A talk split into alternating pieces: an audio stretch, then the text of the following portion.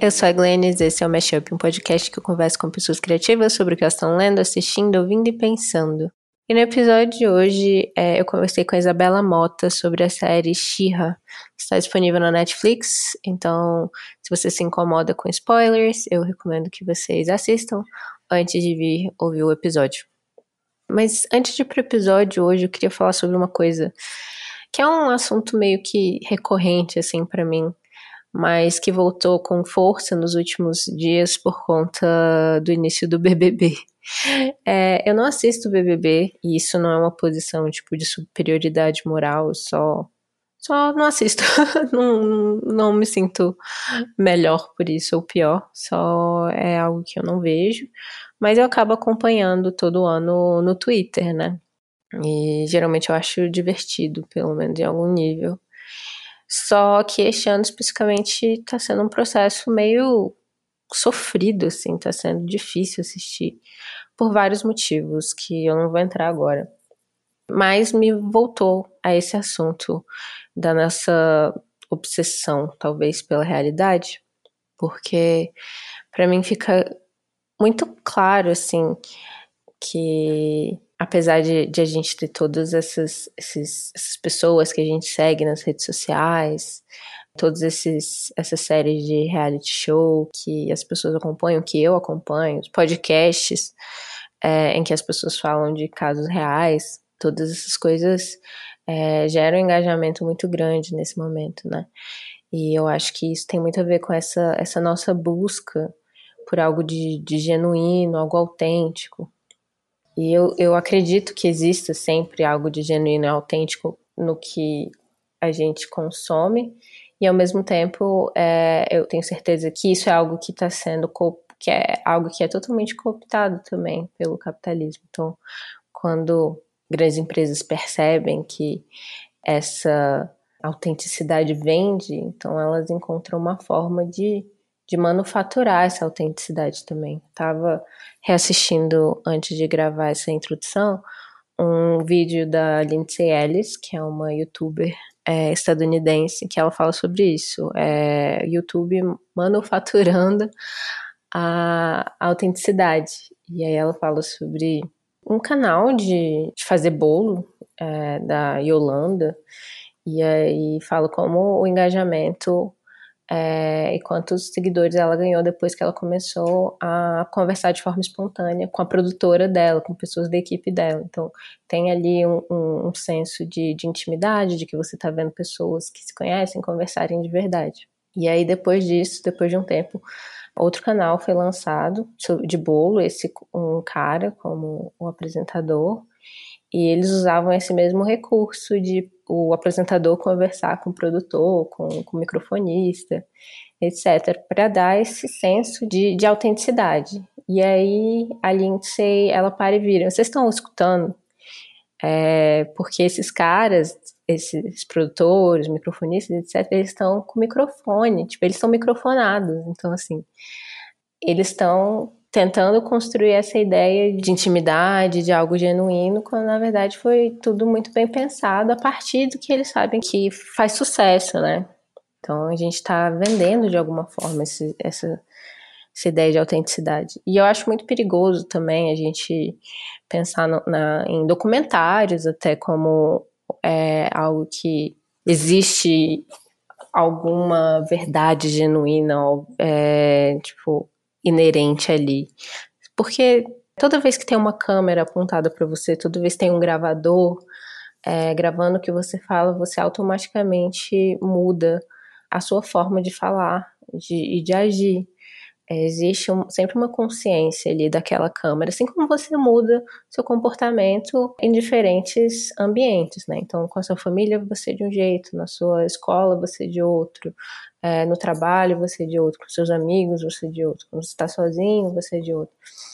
E isso não quer dizer que nenhuma dessas personas seja mais real ou mais verdadeira, né? Mas você está de alguma forma se adaptando ao ambiente que você existe. E eu acho que existe uma sensação, né, que as pessoas têm de que elas não, se elas não forem do mesmo jeito em todos os lugares, elas não estão sendo elas mesmas, verdadeiras.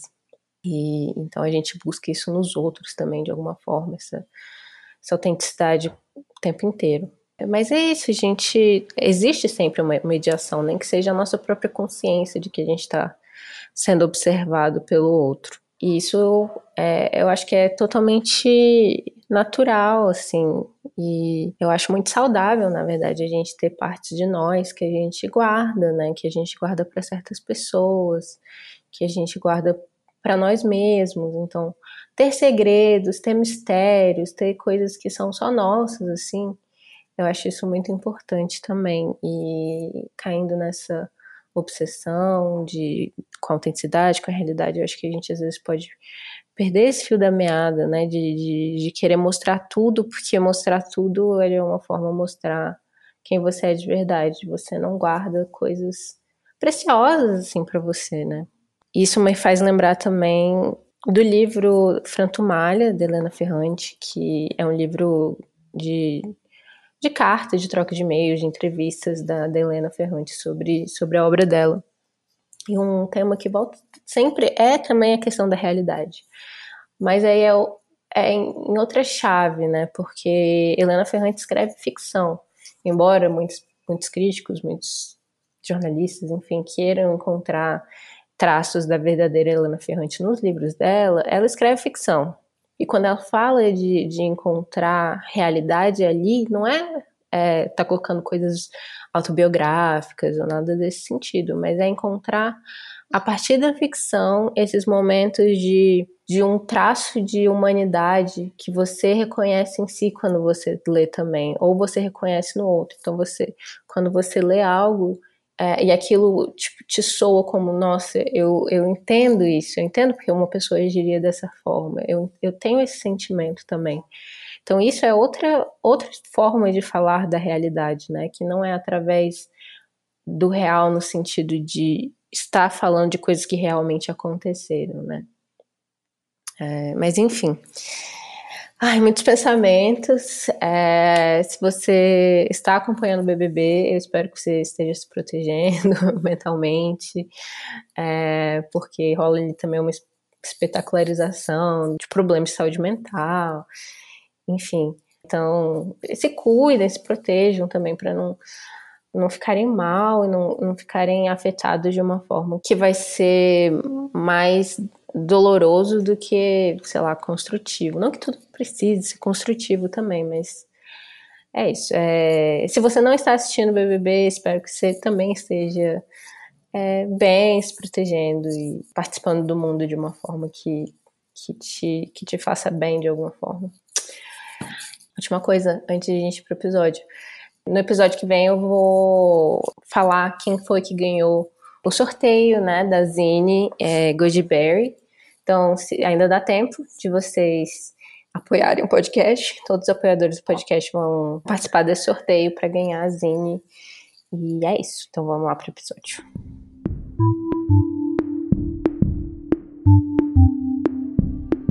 Então, estamos aqui hoje com Isabela Mota, que é designer, ilustradora, artista. Isabela, diga oi. Oi. Ai, tô muito feliz de estar aqui. Tô, eu adoro mashup. E quando a Glenn me convidou, foi super demais. e você ficou super sem saber um tempão sobre o que você queria falar ainda. Sim, né? nossa, sim, eu fiquei na dúvida, porque é uma responsabilidade, né? Mas Aí eu comecei a assistir Xirra e foi tipo, é disso que eu preciso falar, porque essa série é incrível. Então, essa é a minha primeira pergunta. Exatamente. A gente vai falar sobre Xirra, as Princesas do Poder hoje, que foi desenvolvido pela Noelle Stevenson, que é uma pessoa não binária e ela aceita todos os pronomes, inclusive ele e ela. E é uma produção da DreamWorks e a série é distribuída pela Netflix. Então, se vocês não viram ainda, tá bem fácil de assistir. Então, essa é a minha primeira pergunta. Por que, que você escolheu essa série pra gente conversar sobre hoje? Você pode dar uma pequena sinopse para os nossos ouvintes? Tá, então vamos lá. É, Shira, provavelmente todo mundo já conhece, né? A personagem Shira, aquela dos anos 80. Aí eles decidiram fazer um remake, que é uma versão, tipo, repaginada, bem mais moderna. Conta a história da Adora, que é uma princesa só que meio militarizada, assim, que ela vive sob os poderes da Horda, que é, é como se fosse um exército meio fascista que quer dominar tudo. E aí um dia ela descobre que tem um outro universo com princesas em que ela é poderosa, ela foi a escolhida para ser a Shira. E aí ela sai nessa jornada assim de, de descobrir quem ela é, por que, que ela foi designada para ser a Shira, é, todo o poder interno que ela tem, assim. E acho que foi isso que me chamou muita atenção. Primeiro que me salvou na quarentena, né? Eu tava meio que sem esperanças aí eu descobri Shira e foram cinco temporadas assim, muito intensas. Aquela coisa de fantasia que você se desliga do mundo. Eu acho que esse foi o principal para eu ter escolhido assim. E também toda essa questão da jornada dela de autoconhecimento, isso para mim foi casou no momento assim, foi, foi incrível. Ah, legal. E a série já começou polêmica, assim, né? Desde quando ela foi. É... Você começou a assistir ela só agora na quarentena, né? Isso. Mas é. você acompanhou, assim, naquela época que, que eles anunciaram que, que ia ter o novo Shira? Sim, eu acompanhei, assim, mas não com tanta atenção. Mas eu vi que, tipo, os mais conservadores já estavam falando, ah eles vão estragar o desenho, vai mudar muita coisa, querem fazer uma versão brilhante de Shira, sabe? Eu vi, eu vi alguns comentários. Sim, teve toda uma questão assim sobre na verdade, são é, pessoas conservadoras que se dizem não conservadoras, né? Porque elas, eles estavam falando justamente que, que a série foi higienizada, né? Porque Sim. a Shira original ela usava salto alto, aquele cabelão, tinha seios fartos, usava uma, uma saia super curta. Na verdade, eles meio que facilitaram a vida dela, né? Porque você vai pensar numa heroína que usa salto, é ridículo. E ela tá com roupas super confortáveis agora, e acho que eu vejo mais fácil. É, é porque tem, tem toda uma questão ali também dos anos 80 e de como mesmo os desenhos infantis eram hipersexualizados, né? Principalmente as personagens femininas. Não que o He-Man não fosse também, né? É, eu acho isso muito curioso também, de, de, de pensar assim, como o He-Man e a She-Ra, mesmo o He-Man e a She-Ra originais ali dos anos 80, eles tinham toda uma questão queer LGBT na contextualização, né? Então, pelo mainstream, eles eram personagens totalmente heterossexuais, mainstreamzões, mas ao mesmo tempo existe uma contracorrente no pensamento queer, né, que analisa subtexto e procura personagens para chamarem de seu, assim. Por isso, porque era tão raro, né, ver personagens LGBT serem representados que nós tínhamos que procurar esses personagens através das sutilezas, Sim, né? de micro detalhes, né? Exatamente. Então, o He-Man, eu acho que ele virou é, um, um, grande ícone, assim. Sim, eu vejo LGBT. Ele, um ele era todo também, todo padrão musculoso, assim, meio bonito, e eu acho que ele virou esse símbolo, assim. E a Shira também, né? A Shira era toda só que a Shira é um pouco mais sexualizada, era, né? Sim, justamente. Porque era sempre pensando no, no olhar masculino, querendo ou não, né? E aí você vai ver o design dos personagens dos anos 80 e todas elas têm esse. É, até a Catra, a, a Felina, né? Ela tem uma, uma saia que é toda cheia de pontas, bem curtinha, assim, tipo, claramente não, não, não cobre nem o útero da pessoa. é verdade. É, o que eu gosto muito do, desse, desse remake é que, tipo, os personagens foram sendo construídos desde o início, assim. Você vê que a Shira, ela é uma adolescente, ela não. Na versão original, ela já é adulta, mulher e tal. Não, teoricamente ela é uma adolescente também, mas aí colocam. É, eles colocam o design de personagem muito. Uhum, é hipersexualizado, né? Exatamente, mas é o que acontece até, eu acho que nos desenhos da Disney, né? Elas, as meninas lá, a, a Aurora, a Ariel, elas falam, já tenho 16 anos. É. E elas têm, tipo, um corpo totalmente desenvolvido já. É verdade.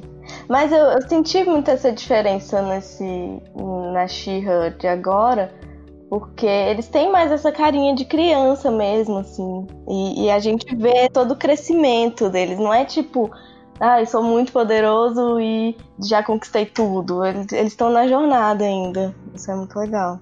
E uma diferença que eu acho que é bastante notável também é que o original chamava Shira Princesa do Poder, né? E esse chama Shira e as Princesas, as do Poder. É. é. eles incluíram várias princesas, é, dando protagonismo, né? É, tem toda uma questão sobre como a Shira sozinha, ela tem um poder, mas o poder dela é mais ativado, né? A gente vê isso desde a primeira temporada quando ela tem essa rede de apoio, né? Que, que são as outras princesas, que são aliadas e amigas, né? E é isso. É, eu acho que também tem aí um, um contexto bastante queer, né? Que é essa questão dessa construção de comunidades, né? E como isso foi importante em diversos momentos, assim, da história do, dos movimentos. Então, na crise da AIDS, então tem várias histórias sobre mulheres lésbicas cuidando de homens gays toda a, a, questão do Stonewall, que começou com, com mulheres trans, negras e latinas no, em Nova York. Claro que muita dessa história às vezes é, é apagada, né? E só é, homens gays brancos são, acabam aparecendo. Acabam sendo vistos. Né? É, eu acho que é muito isso, porque, assim, na, como dizem, é, gays e lésbicas andam em bando, né? E aí eu acho que é muito isso de. Às vezes a gente sofre algumas coisas. Por exemplo, é, eu, eu acho que eu sou uma pessoa muito privilegiada nesse sentido. Mas eu tenho amigos, por exemplo, que não têm um apoio em casa e tal, e acabam buscando em outros amigos esse apoio, esse, esse reconhecimento, né? Então eu acho que de certa forma na série isso também é, é mostrado e pode ser interpretado dessa forma. Eu concordo, assim, tipo. E eu, acho que um, um, é, tem questões ali também, né? Querendo ou não, era uma série mainstream que as, as, a, a, a desenvolvedora, né, a, a Noel, uhum. ela desde o início queria. Inclusive, gente, vai ter muitos spoilers nesse episódio. Eu acho que não tem como falar é, da série sem spoilers. Mas é, uma coisa que ela sabia desde o início é que ela queria que a Felina e a Dora ficassem juntas no final, né? E que isso fosse uma, uma grande parte da construção dos personagens, que chegasse na hora, né, no final, e isso não fosse uma coisa que desse para escapar, que fizesse parte da trama de fato, né? Não, e de fato, né, o, no final, quando aquela muitos spoilers, no final, quando a Dora já tá, tipo, sem forças, assim, que a Xirra não tá vindo de jeito nenhum, é meio que a Felina que segura as pontas, né? Uhum. Que ajuda ela, que tá lá e elas têm todo aquele romance, assim, no ar. Isso é muito importante pra trama, é, tipo, ativa todo o final, assim. Eu acho muito, muito legal porque é uma representatividade incrível. E você vê, assim, uma história de amor entre mulheres em desenho, a gente ainda tem tanta carência disso, porque normalmente as histórias são meio problemáticas. E aí, quando eu vi num desenho todo colorido, super fofinho, fiquei, ai meu Deus, coisa mais linda.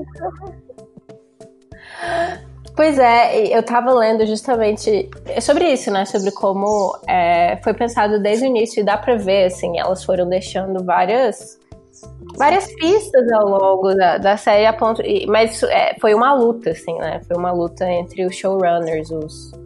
Ao longo da, das cinco temporadas, né? Ela sabia que o final tinha que ser assim, mas ela foi tendo que deixar a história de certa forma que não pudesse ser de outra forma, porque é como se ela fosse preparando, né, a história inteira pra no final convencer de que tinha que ter aquilo e ponto final. Sim. E é isso, né? É um trabalho muito grande de push and pull, né? O, vai e volta, assim, do tipo, ah, o quanto a gente consegue aqui, e aí tem na primeira temporada tem uma dança entre elas, no, numa, num episódio que tem um, tipo, uma festa. É, baile, né? É, eles vão. O baile. Eles vão aos poucos. Tem umas cenas muito íntimas, assim, apesar de serem muito sutis. Tem umas coisas Sim. muito íntimas. É teve que ter ser muito sutil, justamente porque estava o tempo todo essa questão de por trás essa negociação do tipo quando você pode mostrar. E aí ela, eu acho que teve que ser um trabalho meio é isso, trabalhar na sutileza, volta para essa questão do subtexto LGBT, né? E no, nesse caso foi um subtexto para que no final pudesse acontecer as claras. Foi uma preparação, né? É, eu acho legal, apesar da gente sempre querer mais, assim, o casal e tal. Eu, achei, eu acho legal essa construção desde o início, porque você fica numa expectativa enorme de tipo, ai, será que elas vão ficar juntas? Será que não? Tipo, não tem como não ficar juntas, mas até o final eu tinha dúvidas, assim, se, se ia ter um beijo, se ia ter uma cena mais calorosa, alguma coisa assim. É, foi bem explícito, ficou muito claro, né? Teve o beijo, teve o eu te amo, teve tudo. Eles entregaram, assim, de fato. Amei, muito bom. E aí, ao longo da série, não só a construção do relacionamento da Felina e da Dora, mas eu acho que colocar outras personagens queer ou com uma codificação queer, né? Foi muito interessante. Então tem personagens que são mais explicitamente queer, né? Tem um casal, duas mulheres casadas, duas princesas, que desde o, da, da primeira temporada dá pra ver que elas estavam juntas. Aí eu acho que lá pra terceira ou quarta, elas, é tipo, fica explícito que elas são casadas. Tem os pais do Bol também. Os pais do arqueiro, sim. E o próprio arqueiro, eu acho muito curioso o arqueiro e a cintilante também, porque os dois, apesar de eles ficarem juntos no final, eu acho eles super queer também, em vários Sim. sentidos. Não, então, eu tava vendo esses dias, lendo alguma coisa, que como a construção dos personagens masculinos é muito diferente do que a gente tá acostumado do estereótipo. E desde o início eu ficava, tipo, acho que o arqueiro é gay. Mas aí, tipo, ele só não é construído como a gente tá acostumado. Então. Sim, e eu acho que e ele pode ser queer, mesmo que ele fique com uma, uhum. com uma mulher é, também, não, né? Ele pode ser bi, ele pode... Uhum. A forma como ele se apresenta, né, também. Assim, a gente não, não precisa também falar. Ele é hétero, ele é, ele é bi, o que seja, mas ele a forma como ele se apresenta, como ele se veste, ele tá sempre de cropped. Eu acho. Teve, inclusive, eu, eu soltei uma risada quando tinha um episódio que eles colocaram uma roupa espacial. E aí, mesmo a roupa espacial dele tinha, tipo, um buraco na barriga, assim. Muito lindo, né? Eu gosto dessa Tem a parada do, do coração, é, né? Ele, ele tem um coração na roupa. Tudo dele tem coraçãozinho. E aí, é outras formas de construir uma masculinidade, né? Que hétero ou não. Uhum. E também não importa, né? É um, é um indivíduo. Sim. A cintilante também. É, mas eles têm uma relação que dá pra ver desde o início, que é que beira o romântico, assim, né? Nesse episódio também do baile já rolam ciúmes. Mas ainda assim, muito da codificação deles parece muito queer. Exatamente, eu também acho. E até tem um outro que ele é, o, ele é um cadete da, da Horda. Esqueci o nome agora. Mas ele também. Ele, ah, o Kyle, exatamente. Ele, ele não, não faz o tipo fortão e nem nada disso. Ele sempre perde as coisas. Ah, sim, as mulheres são todas as poderosas. Uhum, assim. Exatamente. Todos os homens são homens que gostam de apanhar de mulher bonita.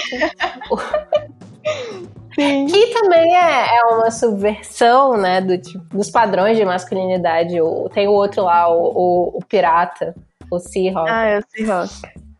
Ah, ele é maravilhoso. Ele é ótimo. Eu acho ele meio exagerado às vezes. Mas aí mais. Mas é essa graça, né? Tipo, ele é flamboyant, é exuberante. Sim. E ele canta e todas essas coisas e taca fogo nos barcos. Eu no começo eu não gostava dele, mas aí aos poucos eu fui aprendendo. E aí tem a Serena, né? Eles têm ali um romance também que é total homem que gosta de apanhar de mulher bonita. E ela é super bruta com ele, acho engraçado demais. E eu acho que uma das personagens que eu mais. Tem duas personagens também que eu gosto muito nesse sentido da codificação queer e de serem personagens muito interessantes, que é a Scorpia. Nossa, eu adoro a Scorpia que... também. Ai, eu amo a Scorpio. Pra mim, ela merece o mundo, assim. Sério. Ela é perfeita. Ela é basicamente uma lésbica butch, né? Uhum. É uma lésbica masculinizada, assim, em termos de, de é, do design da personagem, Sim. né? Ela é grande, ela tem essas pinças, porque ela é tipo um escorpião. Ela é musculosa, ela tem um cabelo curtinho. Aí a gente acha que ela vai ser super bruta e, E na verdade ela é um amorzinho, né? e ela é a pessoa mais meiga e fofa dessa série. Tadinha, eu tenho um pouco de dó dela. É, nossa, muito, né? E tem uma coisa muito interessante no, no personagem dela, na construção da relação dela com a Felina, né? Porque acaba que ela se apaixona pelo Felino, ela tem um crush muito forte na Felina. E a Felina, ela tá no momento. Assim, né? A, a- série começa com a Dora descobrindo que ela é uma princesa do poder e que ela foi enganada toda a vida dela e que ela quer lutar com a rebelião, então ela sai da horda, né? E ela deixa todas as pessoas, né, com quem ela tinha convivido a vida inteira, inclusive a Felina, a, a Sombria, que é tipo a mãe delas, né, de certa forma. E ela e a Felina tinham uma relação muito próxima, elas, elas eram melhores amigas. Então, a partir daí, a Felina começa a ter um. A partir daí, não, né? Tem desde o início, a Felina, desde de sempre, né? Elas não têm pais, né? Elas foram criadas dentro da ordem, então ela tem, uma, ela tem toda uma questão de abandono, né? Ela tem vários mamíferos também com, com a Sombria, porque a Sombria sempre escolheu a Dora. Sim, ela é meio que renegada, né, o tempo todo. E comparada. Então, quando a história começa e a Dora vai embora e deixa ela, ela entra num processo muito tóxico, assim, de, em todas as relações dela. Ela não consegue confiar nas pessoas mais. Ela sempre acha que as pessoas vão embora. Então, mesmo a, a Scorpia, que claramente tá muito apaixonada por ela, que, e também gosta dela como amiga, que coloca ela é, em primeiro lugar em várias questões e tá sempre ali para ela, ela não consegue se entregar nessa relação nem como numa amizade, Uhum. assim, porque Ela tá sempre desconfiada. O que é super aceitável, né? Porque ela, ela, ela tem um trauma muito grande. mas isso torna ela também uma pessoa muito Acho tóxica caminho escola. errado, né? Sim, não, com certeza. Porque a Scorpia faz de tudo pra ela. E meio que se rasteja. É, e ela é, é uma má amiga, né? Mas é- não é nem, tipo, no sentido de ela rejeita a Scorpia automaticamente. Até como uma relação, assim, é, de afeto, de amizade, ela é, tem uma hora que a, que a Scorpia fala, você é uma amiga ruim. Aham. E do mesmo jeito, ela sabe de toda essa questão e ela continua ali. Ela é muito fiel. Sim, a Scorpia é muito fofa. ela é muito fofa. É uma das minhas preferidas. Eu gosto muito dela. Eu gosto muito. E outra personagem nesse sentido de construções de personagens que eu acho que é muito legal é a O, que é um personagem não binário. É o é Double Trouble, o en- encrenca duplo. Sim, aham. É um personagem que chamam, é, em inglês, chamam é, de they, né? Que é um, um pronome de gênero neutro. A gente não tem em português. É, seria o elo, alguma coisa do tipo. E ela barra ele. Tem uma codificação muito drag também, né? Porque ela. É todo. É meio metamorfose, meio. É, o, o poder dela é justamente se transformar em outras pessoas. Aham. Então. E quando ele é ele mesmo ou ela mesma, é- ainda é tipo. Não, tem como entender como ele tá se apresentando. Não tem é um como- gênero, né, específico. É bem performático também. Sim, ele fala o tempo todo sobre essa questão, né? Como ele. Do teatro, da representação. Quando ela se transforma, ele, tá sempre falando sobre atuação, sobre Aham. performance. É, eu acho legal também isso. Aí volta sobre, pra toda essa questão do gênero como performance também. Não é um dos personagens que eu mais gosto. Eu acho que ele atrapalha muito, assim, no sentido da história. Mas pensando no lado de representação, é realmente muito interessante, assim. Ah, eu acho ele e ela fascinante. E eu acho que são personagens. Ele e a, a Entrapta são dois dos meus personagens favoritos no sentido assim, não de tipo, nossa, tenho muito afeto por esse personagem. Eu acho que não constrói isso, mas eu acho eles personagens muito interessantes são dentro da trama. Pra, pra construção do que ela quer falar, né? É, eu acho que são personagens interessantes também porque eles trazem uma questão ali, e eu acho que muitos dos personagens têm isso, na verdade, nessa série, é que porque tem toda uma questão ali, né? Tem a Horda e tem a Rebelião. E que eles estão nesse planeta chamado Etéria. E eles estão lutando pelo controle desse planeta. Basicamente, as princesas estavam ali, elas têm uma ligação com o planeta. É, elas têm, tipo, é, umas pedras. Elas têm as pedras rúnicas. Uma, é, rúnicas. E literalmente elas têm uma, uma ligação intrínseca com o planeta. E a Horda está tentando dominar então, tipo, tem toda um, uma coisa meio colonização, né, desse planeta. Uhum, meio ditadura, né? Sim. É, mas ao mesmo tempo, acho que tem uma questão ali também de, de quanto as pessoas escolhem de fato estar do lado da ordem ou até mesmo das princesas, ou quanto isso acontece justa, é, simplesmente pelos afetos que a pessoa tem. Então, a Dora primeiro tinha sido criada dentro da ordem e ela acreditava naquilo piamente e ela nunca tinha ouvido o outro lado. Ela nem, nem sabia outra, a outra possibilidade, né? Sim. E quando ela descobre, ela decide ir pro lado da rebelião. Mas muitos outros personagens eu sinto que, como ela, tinham sido criados dentro daquela ideologia. E eles não fazem essa troca não porque eles acreditam de fato na ordem ou se colocam contra a rebelião, mas porque os aliados deles estão ali e, e são. Eu vejo isso em todos os cadetes, eu acho, da Horda. Tipo, não é porque eles, eles apoiam super a ideologia da Horda e tudo. É porque eles estão juntos lá e fica meio cômodo, né? Porque eles são amigos desde sempre e, querendo ou não, eles têm uma proteção e são treinados e tal, então acaba sendo uma situação até cômoda. Sim, então não é uma questão muitas vezes do bem e do mal, né? Tipo, a, a gente é ruim, a gente quer ser ruim e ficar aqui. tipo assim. Primeiro, porque tudo é uma questão de perspectiva também, né? Nesse sentido, eu acho a Entrapta e o Encrenca Dupla muito interessantes, porque a Entrapta tem isso. Primeiro que desde o início e por muito tempo, a grande lealdade dela é para com conhecimento, né? É, não, não importa quem ela tá servindo, né? Ela quer mexer com, com a tecnologia dela e, e, fazer as coisas dela. Exatamente. E onde isso é permitido a ela, ela faz, assim, sem pensar muito em questões éticas. Exatamente. Ela só quer se divertir fazendo as paradas dela e, e pronto. Quem apoiar, ela vai. É, e aí tanto a Intrapta quanto o encrenca dupla, o encrenca dupla já é para um lado financeiro, né? Pelo dinheiro, quem vai me pagar e aí eu vou estar do lado dessa pessoa. E aí os dois personagens eu acho eles interessantes nesse sentido, eles são personagens meio do caos, assim, né? Eles não estão pensando muito, tipo, ah, isso é o certo, isso é errado. Eles estão pensando no que é mais proveitoso para eles naquele momento. E eu acho que eles são personagens mais parecidos com o que eu acho que a vida real é.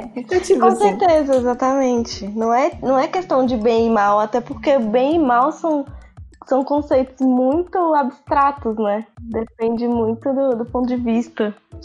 Sim. E aí entra, eu acho, um pouco na minha crítica à série. Porque eu acho que. Assim, eu entendo que é uma série infantil e que é uma série americana, né, estadunidense. Então, ele acaba voltando para certos conceitos, assim, do tipo o bem e o mal. É, o, o bem sempre vence. É, a personagem escolhida, mesmo que tenha ali uma subversão disso e ela tenha que descobrir que o fato de ela ter sido escolhida, na verdade, no final das contas, era para ela ser uma arma, para ela destruir tudo. Ainda assim, tem visualmente a construção de um Messias nela, né? O que eu acho problemático quando a própria série mostra outro personagem que é, acaba sendo o grande vilão, né? Que é o, o, Ordak Prime, né? O mestre da Horda, que é um personagem totalmente construído como um líder de seita, né? Ele é meio um Donald Trump, um Jair Bolsonaro, no sentido que ele meio que transforma as pessoas em zumbis, assim. É, todo mundo que trabalha para ele é, acredita que ele é um, um, supremo, que ele nunca fez nada de errado, que ele é o todo poderoso. Tem uma construção ali dele como um deus, né? Como como um messias. Então, me incomoda um pouco no final a série meio que colocar a Dora também dessa forma, mesmo que de, desde o início tenha construído aquilo da força dela vir, das conexões, né? Ainda tem aquela imagem dela saindo como. Como a heroína e, tudo brilhando. É, é, uma, é um, são uns conceitos bem clichês no final, né? É, volta muito pra jornada do herói, né? A jornada do herói mais clássica, assim, em vários sentidos. É, até, até visualmente, essa cena dela, a redenção dela subindo, assim, andando brilhante, com, com tudo que é muito o que a gente quer ver, né? Em vários sentidos. Sim. É, tipo, é, na hora a gente tem esse impacto dessa imagem, mas justamente porque também a gente foi educado dentro de uma certa cultura visual, né? Para isso ser muito impactante. Então, é aquilo, né? Ao mesmo tempo que eu tava, nossa, isso é incrível. No, no fundo da minha mente eu tava tipo, ai, mas volta pra. Você fica é, problematizando um pouco, né? É, porque um dia desses a, a Clara, a Clara Brown, ela até falou, tipo, não existe arte revolucionária sem forma revolucionária. E eu concordo muito com isso, né? Então essa série, apesar de ela trazer uma representatividade queer muito grande, em vários sentidos eu acho que ela ainda é muito mainstream, e muito clássica, mas ao mesmo tempo eu entendo a importância de chegar no mainstream e no clássico para alcançar um público maior, mas assim. É por uma questão mercadológica, talvez um pouco também, né? De, tipo, se fosse uma coisa completamente subversiva e diferente, talvez não alcançasse, talvez não tivesse sido comprado pela Netflix, tem todas essas questões assim também. E é importante ocupar o mainstream também, né? É, Mas eu acho que é isso, a gente não pode também ficar nesse lugar do tipo a representatividade é a única coisa que importa e isso aqui está acima de crítica, sabe? É, não, com certeza. Até porque nunca vai existir nada perfeito, né? A gente está no, num processo de mudança tão gigantesco que sempre vão ter questões e sempre vai dar para melhorar em algum aspecto. Com certeza. Eu acho é, é uma série muito importante, mas eu li várias coisas que depois eu fico. Eu, eu, até nem gosto de ler, porque assim, é uma das minhas séries preferidas. Aí eu fico, ai droga, eu vou problematizar uma coisa que eu gosto tanto. mas realmente tem umas questões que a gente tem que, que colocar acima do bonitinho do desenho. É, eu acho que é super válido a gente ficar emocionada em ver certas coisas que a gente já tá tão acostumado a ver, né, dentro das narrativas, e ver esse, esses lugares sendo ocupados por pessoas queer, pessoas não brancas, é muito emocionante nesse sentido, mas ao mesmo tempo a gente quer ocupar esses lugares? Ou, sabe, tipo assim, no final das contas, apesar de, de toda a série ser sobre afeto e vários tipos de afetos, ainda coloca o amor romântico como o amor mais importante, o amor que desperta grandes poderes. Tem o beijo, né? O beijo, o beijo encantado. Né? Nossa, eu assisti o último episódio ontem de novo. E é exatamente isso, tipo, o beijo do amor verdadeiro da Disney vai salvar todas as coisas do mundo. E é isso, é tipo, existe um lugar dentro de mim que é tipo, nossa, é muito legal ver isso sendo feito por corpos diferentes mas ao mesmo tempo eu passei boa parte da minha vida tendo, tendo que desconstruir essa ideia do beijo do amor verdadeiro que vai salvar tudo, sabe? Sim, mas tá aí um ponto muito bom, porque assim, eu como lésbica, eu sofro muito, porque as histórias nunca acabam boas. É sempre tudo muito triste. E aí, quando tá um final feliz, muito clichê, com um beijo lindo e amor verdadeiro e o mundo sendo salvo por causa disso, é também muito legal. Tem um espacinho muito bom assim no meu coração, porque a gente sempre sofre muito com narrativas muito tristes. Sim, é, mas eu fico pensando nisso, tipo, essa desconstrução também do beijo, do amor verdadeiro, etc., é também procurar outras formas de ser feliz, sabe? Sim, sim, não, com certeza. Procurar, tipo, tem tantos filmes, né, que tem vários conflitos, né? Tem mil conflitos e tem esse conflito do amor romântico também. E aí o filme termina com esses conflitos sendo resolvidos junto com o conflito do amor romântico sendo resolvido também, e a pessoa terminando feliz e a, o filme acaba ali, né? E aí, tanto da nossa da história de muitas pessoas, eu acho, de tipo, de muitas mulheres principalmente, de desconstruir essa ideia do que, de que o amor vai, vai salvar e que todos os seus problemas vão ser resolvidos nesse momento, vem também de tipo desconstruir todas essas narrativas que foram sendo colocadas dentro da gente desde sempre. E aí é, volta para aquela questão do, do, até do casamento, né? Do casamento. Tipo, a gente é importante mulheres poderem casar com outras mulheres e homens poderem casar com, com outros homens, e ao mesmo tempo a gente está tentando desconstruir a ideia do casamento como, como essa. Como centro de tudo, né? É, como da vida. realização pessoal mais importante. Exato. Mas eu acho que em Xirra, assim, eu até já tive uma discussão dessa com um amigo.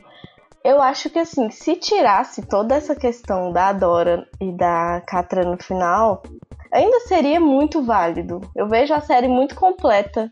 E aí, claro que eles fizeram um final feliz, porque todo esse, esse padrão de série que vende, né? Sim. Mas se tirassem o final do beijo, do, dessa coisa toda, talvez receberiam muitas críticas, mas eu ainda vejo como uma série muito completa, assim, que, que para mim o, o mais importante não é, tipo, que elas ficaram juntas no final. Isso é lindo, claro, mas acho que toda a jornada de, de autoconhecimento e de, de construção de rede de apoio e dessa coisa de saber quem você é e, e essa coisa toda para mim é muito mais importante do que o romance no, no fim das contas. Sim, mas é que nem você falou, se não tivesse tido esse final também, ia sofrer muitas críticas. Sim, ia. Eu, eu ia achar horrível. É, porque é, é um problema também. Você fa tá fazendo uma série mainstream e no final das contas, tipo, parece que você amarelou.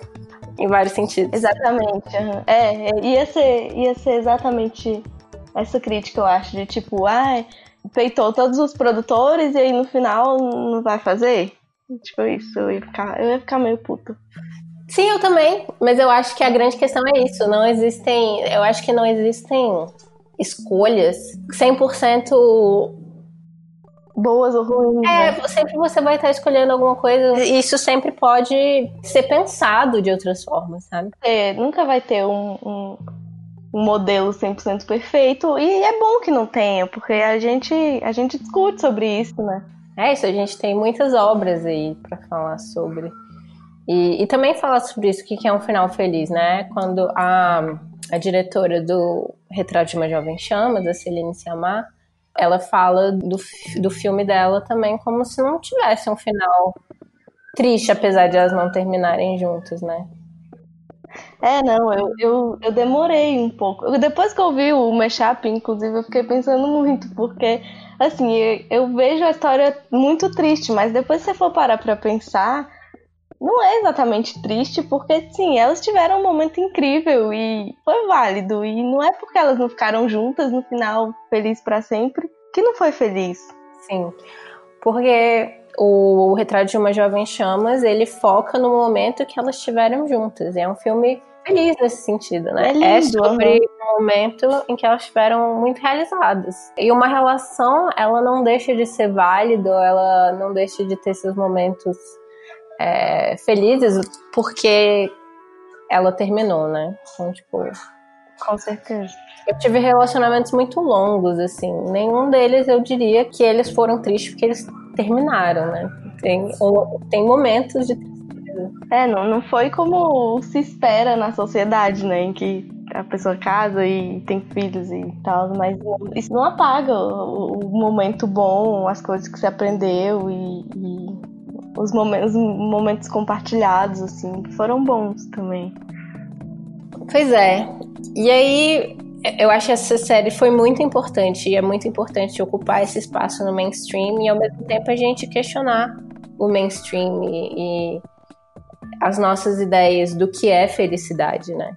E, e é, muito, tem muitas outras coisas também, né? Eu acho que os personagens são muito complexos. Eu acho, eu gosto muito da construção deles. Um dos meus preferidas é a, a Glimmer. Eu vejo ela sempre nessa tentativa de mostrar que ela é capaz, que ela não é mais criança e tentando chamar a atenção da mãe e ao mesmo tempo tá envolta nessa proteção, assim. Ai, a Glimmer é incrível. Ela é perfeita. Tem momentos que eu fico muito puta, irritada com ela. mas é isso também. Eu acho que isso faz parte de construir um personagem complexo, né? Que não, não faz sempre as escolhas que a gente gostaria que eles fizessem. É, ela, ela é meio inocente ainda, né? Você vê que ela vai crescendo ao longo da série. Sim. Nesse sentido também eu gosto muito da Entrapped, porque tem esse eu acho que ela é construída dentro de algum espectro meio autista, assim, que ela. É, eu também, eu também achei isso. Tem alguns momentos que ela não entende os, os sentimentos das pessoas e que por isso que ela prefere lidar com robôs e com, com informática, porque é a forma, são coisas que ela entende, que são muito é, claras para ela, né? Então, toda a construção de como ela consegue começar a se relacionar com as outras pessoas e as pessoas também têm que entender a forma como ela funciona. Uhum. Até no final, tipo, eles voltam para buscar ela e ela fica, mas como assim? Nossa. Eles voltaram. Aí eles falam toda aquela coisa, claro, a gente é amigo. E ela fica assim, ai, mas eu nunca tive amigos. Sim. É muito e, e, porque ela tem um pouco do negócio que a Felina tem também, né? Do... Sim, de não, não confiar, né? De ter sido abandonada. Uma síndrome de abandono, porque ela é abandonada várias vezes. Às vezes ela não entende o que tá acontecendo. é, eu acho que é uma fuga muito boa ela, ela lidar com robôs. Sim. E ela é fofa demais. Eu acho ela um pouco distante. Mas eu entendo o valor que ela tem na série. No fim das contas, eu acho que ela é muito interessante porque ela, ela sai desse lugar de que mulher tem que fazer certas coisas, né? Daí ela é super foda da tecnologia e, e domina o mundo inteiro e cria robôs. E ela é, ela é central, assim, pro final do, de tudo, né? É, tem várias subversões, eu acho, ao longo da série, assim. As personagens mais poderosas, que, que são todas mulheres, são todas as princesas, né? Os homens são bastante pontuais, assim. É, eles são, tipo, quase secundários, assim, né? Sim. e alguns deles são muito poderosos. O Bo é incrível, o, o, o Rei Maika também. Mas é isso, eles são, numericamente, eles são, eles são bem menos, né? Ai. Eu acho legal que, tipo, escolheram fazer o, o rei Maika morrer, né? E aí a, a Angela fica como dona da porra toda. Eu acho isso incrível. E aí, eu tenho mais uma coisa para falar que eu toquei em alguns outros momentos ao longo do episódio até agora, mas que eu queria falar um pouco mais a fundo, é sobre a questão do Hordek Prime, o mestre da Horda que ele é esse líder de seita, né? Então ele tem todas essas pessoas é, sob o comando dele e pessoas que pessoas não, né? Tipo soldados que basicamente não pensam, eles têm um chip no, no pescoço que faz com que eles participem dessa hive mind, né? Essa mentalidade de grupo em que todos pensam a mesma coisa, fazem a mesma coisa. E eu acho que é muito interessante, é, é muito uma construção assim, é, é muito atual, né? Mesmo. Mas, ao mesmo tempo, eu acho que é um pouco um pouco tira a responsabilidade das pessoas, do tipo, é quase como se não fossem escolhas delas uhum. fazerem nossa, aquilo. Nossa, sim, isso é um ponto muito válido. Realmente é como se isentasse mesmo. Porque se você tá com chip, você não tem controle sobre seus atos, você pode fazer a merda que for. E que sempre vai ter esse discurso de tipo, ai, ah, tem um líder que tá me manipulando. Sim, e, e, são coisas complexas que a gente tem pensado, tipo, sei lá, nazistas e fascistas que foram criados na Alemanha nazista e acreditavam naquele discurso completamente, era a realidade. Tipo, só uma coisa, né? Mas ao mesmo tempo, ainda existem formas de você sair disso. E a Alemanha nazista não durou tanto tempo. Assim, é, é, mesmo que seja difícil sair desse pensamento, é possível. Acabam que as pessoas meio que se apoiam nisso para viver num lugar meio cômodo, eu acho. Sim. E é a escolha que a, que a, que a Dora não faz desde o início, né? Tipo assim. Isso eu pensei que fosse ter. É isso, tipo, é... volta pra parada que me incomoda de, de ser muito a jornada do herói. Uma coisa que me incomoda em vários filmes, várias narrativas nessas séries, assim, principalmente protagonizadas por homens, que eles fazem essa jornada do herói, é que tem essa parada de você é o escolhido. Aí depois ele descobre que ele não é tão especial assim. Mas é isso, ele ainda é escolhido de alguma forma porque ele escolhe ser né? E aí tem esse double think, né? Esse, tipo, você não é especial, mas ao mesmo tempo você é especial, que é muito uma mentalidade homem branco que eu sinto que existe no mundo, de tipo, eu sou a pessoa que tem mais visibilidade no mundo, né? Então, tipo, homens brancos heterossexuais são as pessoas que mais se veem na mídia de alguma forma. E isso torna eles muito, tipo, parece que eles estão em todos os lugares, então isso torna eles comuns, de, tipo, não é uma coisa tão especial, mas ao mesmo tempo ele tem essa, ele ainda precisa desse protagonismo, assim, então existe aí um pensamento duplo do tipo, eu não sou tão especial, mas eu sou muito especial tempo. Sim, é, é, a Dora tem muito essa coisa de de tipo, ela sabe que ela é a, a, escolhida e ela fica nessa de ai meu Deus, talvez eu não seja. Eu não sei se eu, se eu tô. Meio, eu acho até meio fake, assim, um pouco. Porque ela sabe que ela é, ela é escolhida e pronto, acabou. E, e ela fica nessa. meio renegando a, a. É, no final a gente sabe que ela foi escolhida para fazer uma coisa que era ruim, assim, né? Mas aí ela se torna escolhida pelas próprias mãos. Mas isso também rola um pensamento meio, tipo, estadunidense, do tipo, todos podemos chegar a esse lugar. Sim. que eu acho complexo e difícil de lidar. E aí volta para essa questão do tipo. Adora. O que é muito legal é que ela de fato saiu também da horda por pensamento próprio, né? Ela fez uma escolha, ela se responsabilizou pelos atos dela.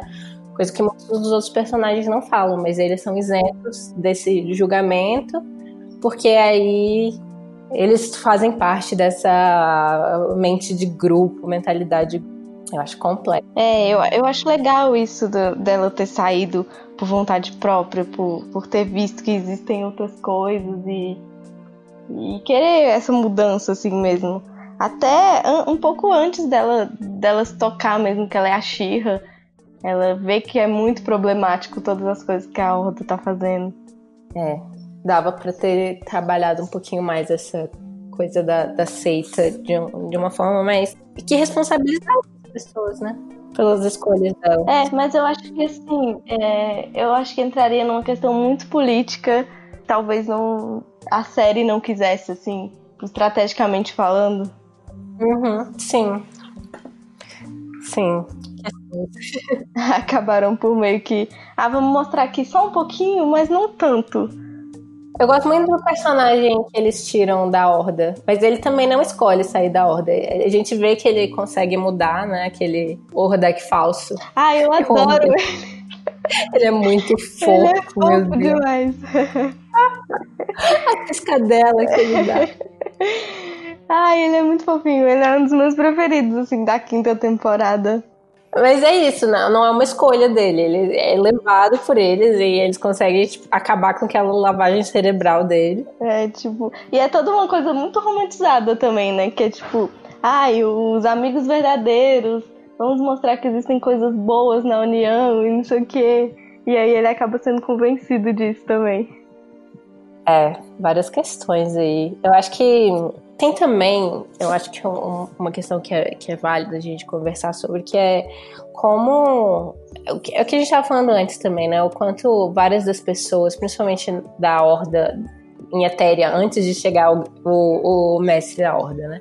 Os que não tinham aquele o chip, que tem as questões de lealdades e alianças que existem ali, e, e é, é bom fazer parte de um grupo, né? E é isso que, que faz eles continuarem ali, essas, ali, essas lealdades que eles têm uns com os outros. E eu fico pensando muito em como a gente vê isso em movimentos como os terraplanistas, é, os anti-vaxxers também, pessoas brancas, pobres, que acabam participando de grupos de supremacistas brancos, né? É, não, com certeza. É tipo toda aquela questão de vamos, a gente sabe como se reunir e a gente sabe que se a gente fizer direito. É, não, e fazer como eu quanto fazer parte de um grupo de pessoas que, que te entendem e que acreditam nas mesmas coisas que você é uma coisa que move muitas pessoas, né? É aquela questão do pertencimento, né? Que... É, do mesmo jeito que a gente estava falando antes das construções de comunidades queer também, né? De certa forma.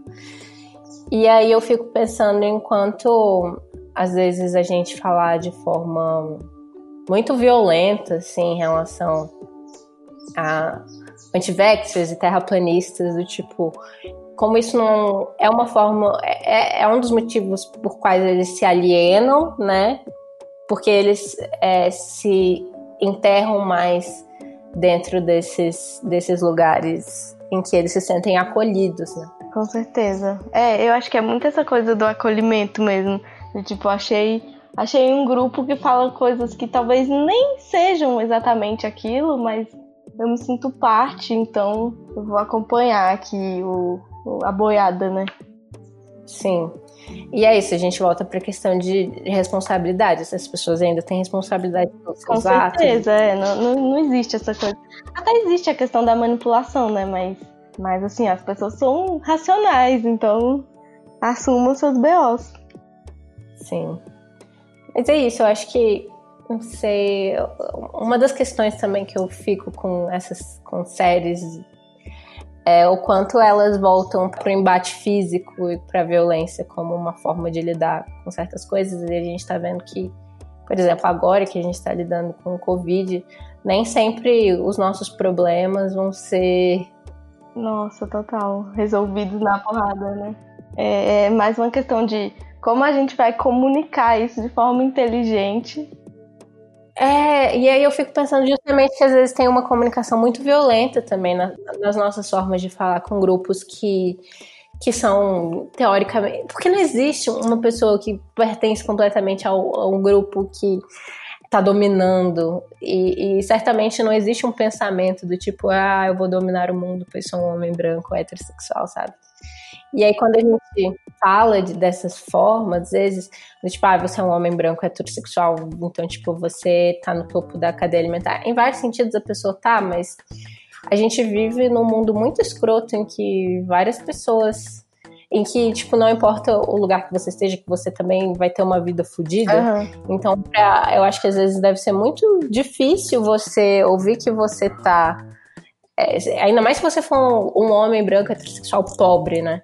E você ouvir que você tá no topo da cadeia alimentar, você olha pra sua vida e ela tá toda fodida, sabe? E aí você fica tipo assim, porra, e, é, e, e, ainda tá sendo, tipo, excluído pela galera. Uhum. Eu acho que gera essa uma, insatisfação, uma, uma coisa muito. Porque realmente, você ouvir que você tá numa posição super privilegiada e aí você olha pra sua vida e você não tá, assim, na realidade, deve gerar uma confusão, assim. Daí você fica nessa, tipo, eu não pertenço a lugar nenhum, as pessoas do meu grupo não me não, é, aí, aí, ele vai pertencer a esses grupos aí, de supremacia. Exatamente. ele vai para um lugar que minimamente aceita ele. Foda. É, uma, é complexo. Mas também é, existe muito essa questão de, tipo, a gente vai ficar educando as pessoas? Tipo, uhum. até quando? Exato, eu acho que existe também uma raiva aí, tipo, ancestral, que é totalmente válida. Mas o quanto a raiva, a raiva, eu acho que ela é uma emoção que ela pode ser construtiva e ela pode ser destrutiva também. Uhum. Não, eu, eu acho que é, é mais um dos assuntos em que não tem uma resposta certa, que tipo, beleza, a gente vai ficar puto, a gente não vai mais aceitar certo tipo de coisa e não vai passar pano talvez seja um, um, em algum momento isso seja certo de alguma forma, mas também se a gente não parar e chegar na pessoa e falar, oh, você tá fazendo bosta, vamos pensar de outra forma, talvez isso mude, né? É, mas eu acho que, que é isso também, é isso. É colocar as pessoas oprimidas nesse lugar de ter que ensinar as outras, eu acho que é outro tipo de, de opressão também. Eu concordo com isso. Só que ao mesmo tempo, eu fico pensando que é isso não é porque pessoas que são oprimidas têm que ser professoras, mas eu acho que existem algumas pessoas que fazem parte desses grupos que estão fazendo esse trabalho de educar. E que nós não precisamos ser todos nós a fazerem isso, sabe? Mas tem pessoas que estão é, ocupando esse lugar de, de fazer um trabalho de base de educação. E tem pessoas que sabem como fazer, né? É. E assim, você falando dessa forma, eu fico eu fico até pensando que realmente não sei se, se tem outra outra saída além de, de pegar de um por um, fazer um trabalho bem individual mesmo. Não, mas eu acho que isso, eu acho que isso não é um problema se esse trabalho de ensinar for remunerado, sabe? Se for, se tiver um, um retorno. Porque eu sinto que às vezes na esquerda tem toda uma questão aí também de colocar o dinheiro como se fosse sujo. Uhum. Nossa, e eu acho que, que a gente que não, que a gente tem pessoas muito capacitadas que podem fazer esse trabalho, que não vai ser um trabalho que vai te oprimir se for o trabalho que você está fazendo da sua vida, sabe? E que você está recebendo algo em troca por isso. Não, é porque é, a esquerda tem toda essa questão de, de ser ciranda um pouco, né? Igual o pessoal fala. Tipo, vamos, vamos construir tudo na base do da paz, do amor, da música, sendo que tem coisas que a gente precisa agir ativamente, assim, e, mexer, sim, o, o, o, dinheiro existe, a questão do, do capitalismo tá aí, então a gente tem que a gente tem que agir estrategicamente também, não dá para não dá para ficar só floreando as coisas, sendo que na realidade tem coisas práticas que dá para fazer, né? Sim. Ai, a gente tá passando o tempo, peraí. tem mais algum, você tem mais alguma coisa que você quer trazer? Cara, entrando um pouco nessa questão atual, assim, eu acho que na série mostra muito é, esse medo do fracasso da geração anterior. Até a mãe da Glimmer fica, tipo, toda receosa, porque eles já perderam uma batalha muito importante e ela não quer que a filha dela sofra isso também. Então eu acho que isso se aplica muito atualmente, que a geração anterior tem toda essa coisa de tipo meio que já perdeu a esperança, assim, que, que a geração mais jovem não possa fazer nada porque eles não conseguiram. Então acho que, acho que isso se aplica muito a hoje em dia também. É, rola uma super proteção, né? Eu não sei porque eu não tenho pais de esquerda que lutaram por nada da esquerda, então. Ai, ai. Não, mas assim, minha mãe fala até hoje que a gente, quando eu tinha 10 anos, no, no primeira eleição do, do Lula, a gente saiu pra rua e, e, e fez um Mauê, comemorou e tal. E depois ela ficou muito decepcionada com todos os, todas as coisas que aconteceram é. depois. Não, minha, minha mãe também tem essa questão. Minha mãe hoje é muito de esquerda, mas ela tem essa questão com o Lula também. Mas esses dias eu ouvi, tipo, meu pai falando Ai, se o Lula tivesse no poder, isso não estaria acontecendo. Eu fiquei, meu Deus! Alguma coisa está voltando ao normal. Ai, não. meus pais foram para um lado completamente diferente depois, infelizmente.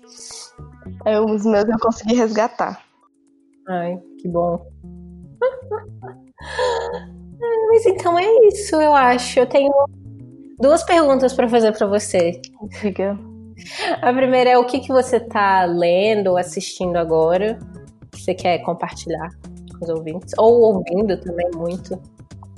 Ah, eu ouvi, eu ouço muita música o tempo inteiro, mas não tem um padrão, assim, né? Tipo, várias coisas que o Spotify me indica. é, eu tô lendo agora o livro da Tati Bernardi, que vem de Natal. É Depois da Louca Sou Eu, que ele fala sobre crise de pânico e ansiedade, e ela conta isso de uma forma muito engraçada. Ah, é legal. É legal. E assistindo, eu comecei a maratonar a segunda temporada da série Vidrados, que eu sou apaixonada na Netflix. de artistas fazendo vidro. E é isso que eu tô vendo. a sua cara, isso. Eu amo, eu poderia assistir aquilo todos os dias da minha vida, sem cansar. É incrível. Me relaxa de uma forma assim indescritível. Aí tô assistindo isso no momento. E The Office, né? Que agora eu entrei no limbo do The Office e eu não faço mais outra coisa da minha vida. Ai, eu amo. Muito bom. Esses dias a Clara postou no Twitter é, o The Office está se tornando o novo Friends. E eu fiquei, meu Deus, não. Por quê? Não faça isso. Ah, não, não vou, não vou entrar nessa questão porque eu tô tentando convencer minha mãe a parar de ver Friends e ver The Office. Eu fico, cara, tem coisas muito melhores pra ver, você vai ver Friends. Desculpa os fãs do Friends, mas é que deu ai, ai. É, e a última pergunta que eu tenho para fazer é qual é o seu filme, livro, álbum, conforto, a sua obra do colinho, colinho de quando você tá precisando de, de uma energia extra? Ah, eu tenho muitas coisas. Normalmente eu vejo desenho, mas assim, quando eu quero abstrair do mundo completamente, eu vejo de repente 30. eu amo. Ah, eu adoro. Tem toda essa questão, eu assisti quando eu era muito criança, então. Muito criança não, né? Que é de 2004, mas eu era muito nova. Era? E... Porque... É, eu era Qual, criança. Que ano você nasceu? Eu nasci em 94. Você era um bebê, tinha 8 Era anos. um bebê. Não, É, 2004 eu- tinha 10. Eu tinha 10. Ah, Mas ainda assim, eu era muito criança. E... Ai, era muito bom. Aí eu assisto de repente 30. E eu gosto de Imagine Me and You também. Ah, É muito Sim. fofo. Aí eu sempre volto pra essas duas coisas. comédia romântica. Sim, sempre me relaxa. Ah, ah, adorei. Também. Então é isso por hoje. É isso. Obrigada, Obrigada. Isabela. Você quer deixar onde as pessoas te encontram nas redes sociais? Tá. É, eu tô sempre no Twitter falando um monte de besteira. E no Instagram é Isa21 por extenso.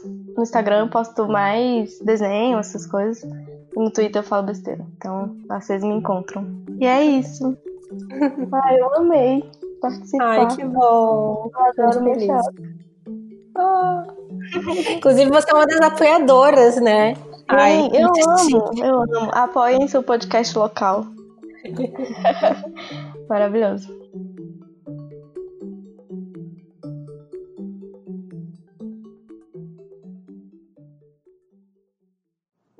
O Mashup foi criado e é produzido por mim, Glennis Cardoso, editado pelo Ícaro Souza, e as músicas são do Poddington Bear e In Love with the Ghost. Vocês podem encontrar o Mashup no Instagram em mesh.up e no Twitter com mesh underline up, e a gente também tá no Facebook, procurem lá, Mashup, e eu também tô disponível em todas as redes sociais se vocês quiserem vir conversar. Eu sou Glennis AV, tanto no Twitter quanto no Instagram.